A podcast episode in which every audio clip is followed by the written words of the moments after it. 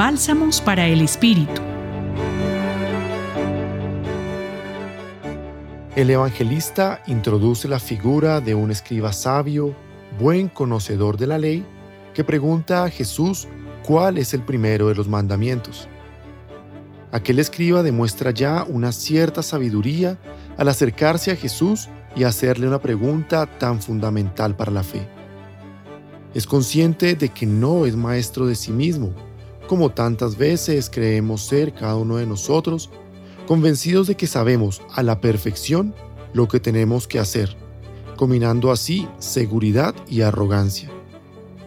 En realidad, es sabio quien sale de su autosuficiencia y buscando el sentido de la vida encuentra a otro, un hermano, una hermana, un padre espiritual, como propone la tradición cristiana, que le ayuda a comprender el sentido de la vida, a escuchar la voz de Dios que se hace presente de muchas maneras.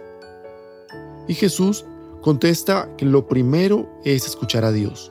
Escucha Israel. Y luego despliega su respuesta. El primer mandamiento pide amar a Dios y el segundo mandamiento amar al prójimo. Son dos amores tan unidos que no se pueden desligar. Un solo amor. No es posible separarlos. Lo escribirá más adelante el apóstol Juan en su primera carta. Quien no ama a su hermano, a quien ve, no puede amar a Dios, a quien no ve. Los acompañó Juan David Arteaga Serna, del Centro Pastoral San Francisco Javier de la Pontificia Universidad Javeriana. Bálsamos para el Espíritu.